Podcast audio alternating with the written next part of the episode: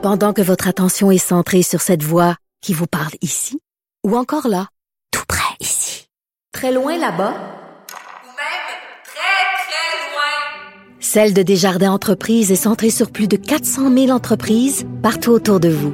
Depuis plus de 120 ans, nos équipes dédiées accompagnent les entrepreneurs d'ici à chaque étape pour qu'ils puissent rester centrés sur ce qui compte, la croissance de leur entreprise.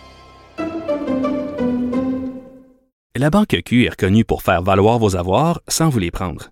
Mais quand vous pensez à votre premier compte bancaire, tu sais, dans le temps à l'école, vous faisiez vos dépôts avec vos scènes dans la petite enveloppe. Hmm, C'était bien beau. Mais avec le temps, ce vieux compte-là vous a coûté des milliers de dollars en frais, puis vous ne faites pas une scène d'intérêt. Avec la Banque Q, vous obtenez des intérêts élevés et aucun frais sur vos services bancaires courants. Autrement dit, ça fait pas mal plus de scènes dans votre enveloppe, ça. Banque Q. Faites valoir vos avoirs. Visitez banqueq.ca pour en savoir plus. De la culture aux affaires publiques. Vous écoutez Sophie Durocher. Cube Radio. Grosse, grosse, grosse annonce dans le milieu culturel hier. Euh, La ministre de la Culture et des Communications, Nathalie Roy, qui a annoncé un plan de relance, 225 millions, presque 226 sur trois ans. Un plan donc pour euh, redonner des forces au milieu culturel après deux ans de pandémie. Nathalie Roy, ministre de la Culture, est au bout de la ligne. Bonjour, Madame la ministre. Bonjour, Madame Rocher.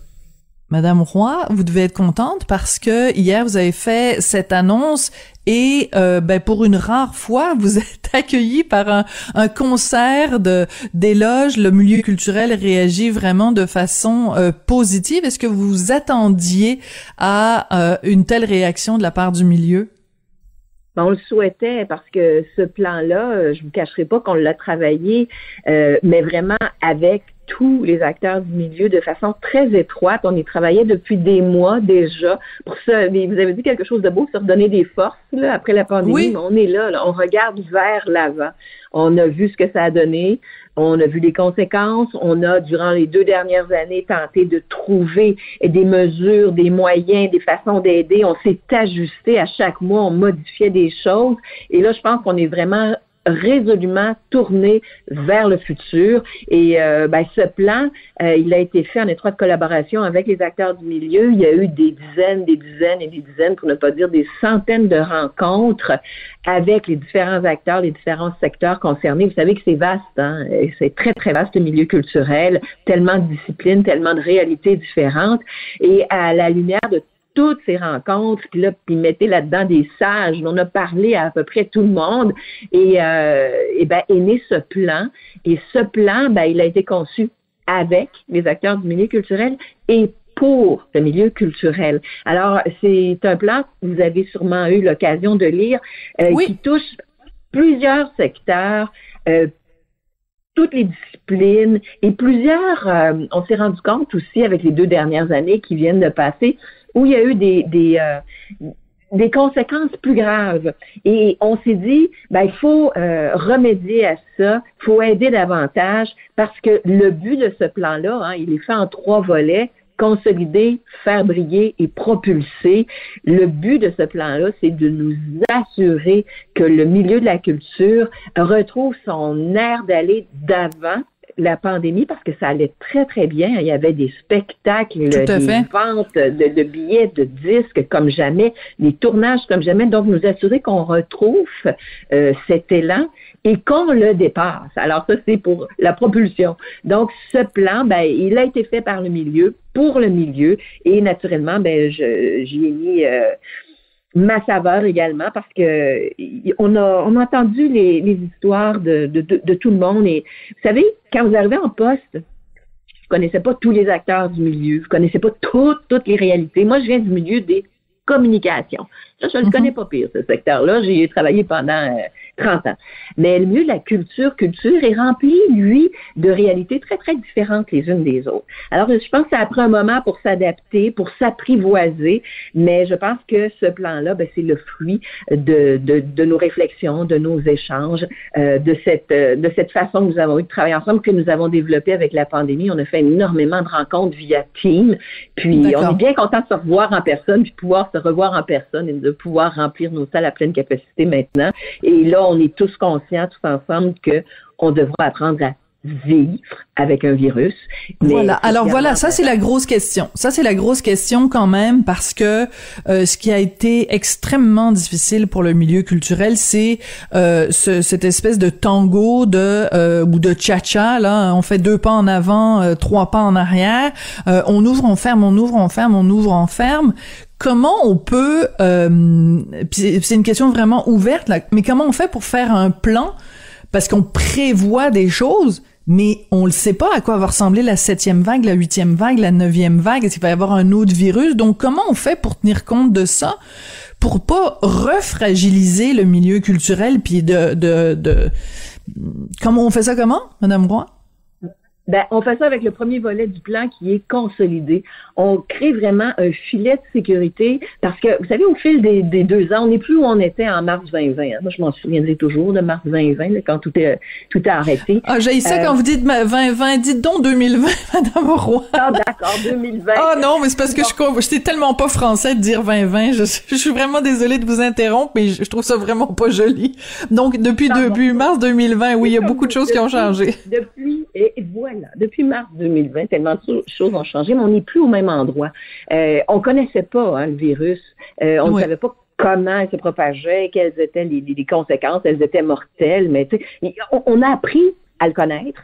Et par la suite, des outils sont arrivés. Euh, il y a eu euh, le, fameux vaccin qui, qui, a changé la vie de beaucoup de monde, euh, qui nous a aidé grandement. Ensuite, il y a eu le passeport vaccinal qui lui aussi nous a aidé grandement.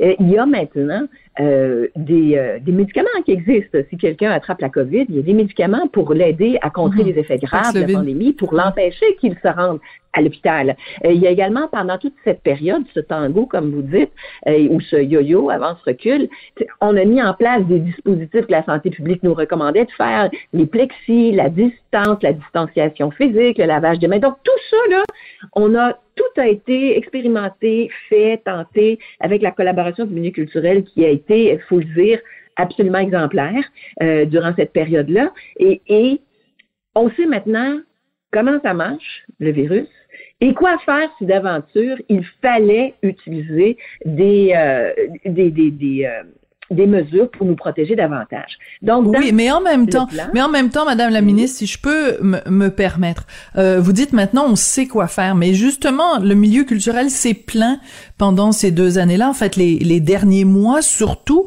en disant écoutez comment se fait-il que euh, il y, a, y a des endroits qui restent ouverts et que nous dans le milieu culturel, je pense par exemple aux salles de spectacle, les salles de spectacle ont été exemplaires, les gens euh, respectaient la distanciation, je c'était le masque pendant deux heures de temps, le lavage de mains en waidon alouette. Et pourtant, les, il y a plein, les salles de spectacle ont été fermées. Donc, on a, il y a des plein de gens dans le milieu culturel qui se sont dit, ben pourquoi nous on a payé un prix démesuré alors qu'on n'était pas les fautifs? On est, on a, on a, il y a pas, il y a pas, je pas, vous êtes pas capable et je suis pas capable non plus de nommer une éclosion qui, qui aurait commencé dans une salle de spectacle. Et c'est justement la raison pour laquelle on ne veut plus fermer les salles de spectacle. Et c'est la raison pour laquelle, dans la portion, le volet consolidé de ce plan, il y a des sommes pour nous assurer que si d'aventure on devait diminuer le nombre de personnes en présence les unes des autres, ben on va être là pour continuer à payer et dédommager pour le nombre de billets vendus parce qu'on réduit les jauges. Et ça, c'était une une mesure demandée par le milieu. Nous l'avons mise en place en octobre 2020 et nous l'avons modifiée au fil des saisons et de la réalité pour être là et pour soutenir. Si d'aventure un, acteur, un chanteur tombe malade, vous savez qu'actuellement, puis depuis, depuis octobre 2020, on paie pour la représentation qui est annulée, on paie les, les biens mm-hmm. vendus. Donc, et ça, ça donne une sécurité à nos créateurs, à nos diffuseurs pour pouvoir créer des programmations. Donc, quand je vous dis qu'il va falloir vivre avec, on sait comment ça fonctionne et le filet de sécurité, il est là. Si nous devions, par malheur, si la santé publique nous disait de restreindre nos contacts, de diminuer euh, l'espace entre les, c'est-à-dire d'agrandir notre distanciation mm-hmm. physique, on pourrait continuer à avoir euh, des heures de la semaine, par exemple, et des activités culturelles. C'est pour ça que je vous dis, le milieu sait comment se comporter et nous, financièrement, on sera là pour le soutenir. Pour qu'entre-temps, et, moi, je ne souhaite pas le dos de vague, mais pour qu'entre-temps, euh, on puisse continuer à travailler, puis surtout à se concentrer sur ce qu'on fait de mieux, c'est-à-dire euh, créer, diffuser, être sur la scène, chanter, faire des spectacles. Donc, nous, on est là pour soutenir euh, l'écosystème. D'accord. Alors il y a un tout un volet dans votre votre plan qui euh, s'adresse spécifiquement à la relève. Et je remarque ici une phrase importante, une somme de 7 millions sur trois ans pour des artistes de la relève issus de l'immigration des communautés autochtones ou en situation de handicap. Est-ce qu'on va se retrouver dans la même situation que euh, ces postes qui ont été euh, ouverts à l'université Laval où euh, les postes vont être interdits aux hommes blancs non handicapés? Est-ce qu'il va y avoir ce genre de critères-là pour pour les artistes de la relève? Non. Non, non, pas du tout. Inquiétez-vous pas. Inquiétez-vous pas, madame. Je pense que vous me connaissez un petit peu. ce qu'on s'est rendu compte au cours des deux dernières années, puis on met l'accent sur la relève parce que force a été de constater que nous finissons, on a des écoles. Hein. Moi, je suis responsable, je suis ministre responsable du Conservatoire de musique et d'art dramatique. Il y en a plusieurs à travers le Québec.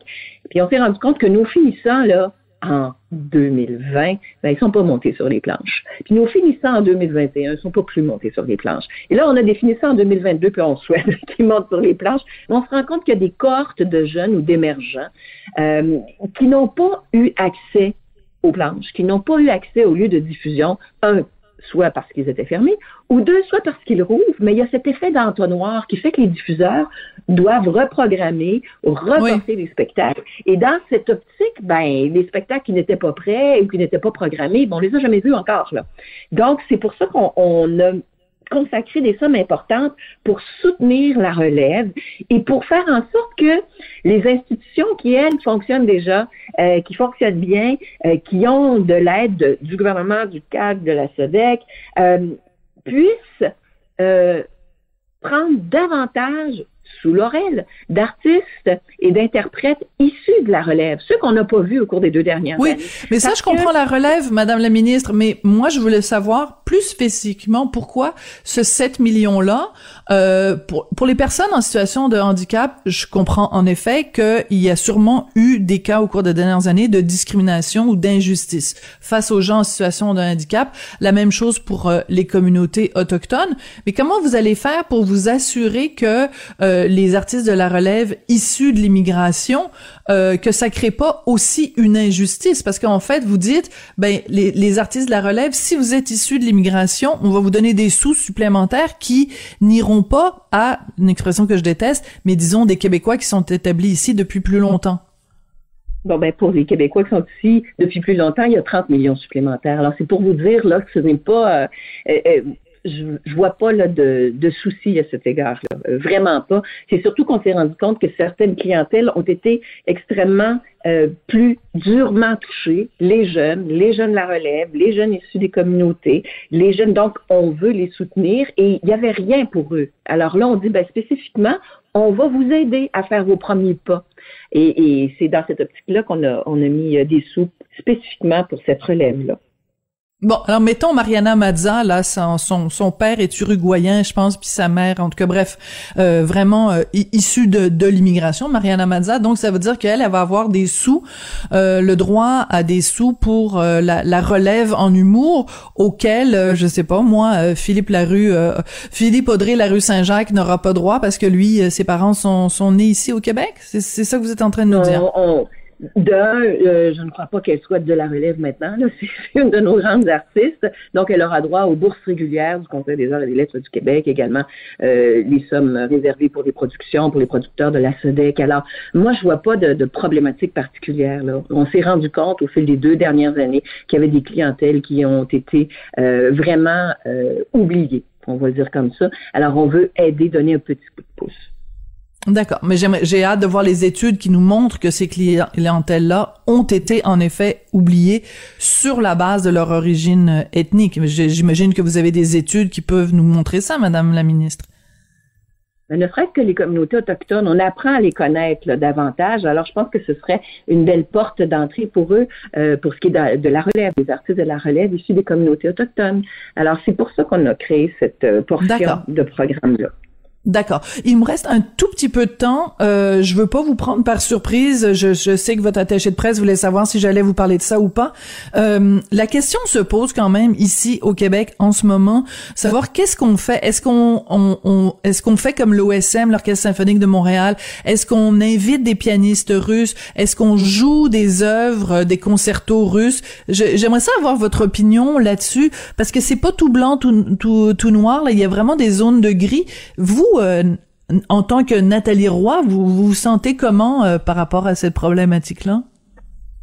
Ben, moi, je vais vous dire bien, bien honnêtement, j'ai envoyé aucune directive à nos sociétés d'État à cet égard-là. J'ai pleine confiance en l'intelligence de nos, euh, directeurs, nos directrices et nos directeurs. Mais par ailleurs, ce que j'aimerais vous dire, c'est que moi, je considère que l'art, la culture, c'est quelque chose qui est rassembleur. Et par les temps qui courent, je pense qu'on a vraiment besoin de beau et de beauté. Et entendre la musique d'un artiste, quelle que soit son origine, c'est la musique qui rejoint les cœurs. je pense qu'on a besoin de beauté. Et puis j'arrêterai cela parce que je, je ne crois pas que ce soit un artiste avec son violon ou son piano ou sa danse euh, qui soit en guerre avec un peuple. Très bien répondu, très bien répondu, Nathalie Roy, ministre de la Culture et des Communications. Merci beaucoup. On voit qu'en effet, vous, vous avez dit 30 ans d'expérience dans les médias, les communications, c'est beaucoup. Oui, madame, j'ai commencé jeune. ben, oui, oui Mais vous êtes encore jeune, madame Roy, quand même. bon, on a, on a à peu près le même âge, je pense. Ah ben là moi je dis plus mon âge parce que je vais être victime d'agisme puis euh, il y a des gens qui sont agophobes alors euh, il faut faire très attention à ça. Ah, Madame la ministre, vous êtes toute jeune, on est dans les mêmes zooms là. Bon, bah alors vous êtes toute jeune, vous aussi. Merci beaucoup, Nathalie Roy, donc ministre de la Culture et des Communications. Donc, euh, ce plan, vous allez pouvoir retrouver tous les détails sur le site, évidemment, du ministère. Un plan pour consolider, faire briller et propulser le milieu culturel, quand même, une initiative de 225, quasiment 226 millions sur trois ans. Merci beaucoup. Merci à vous, au revoir.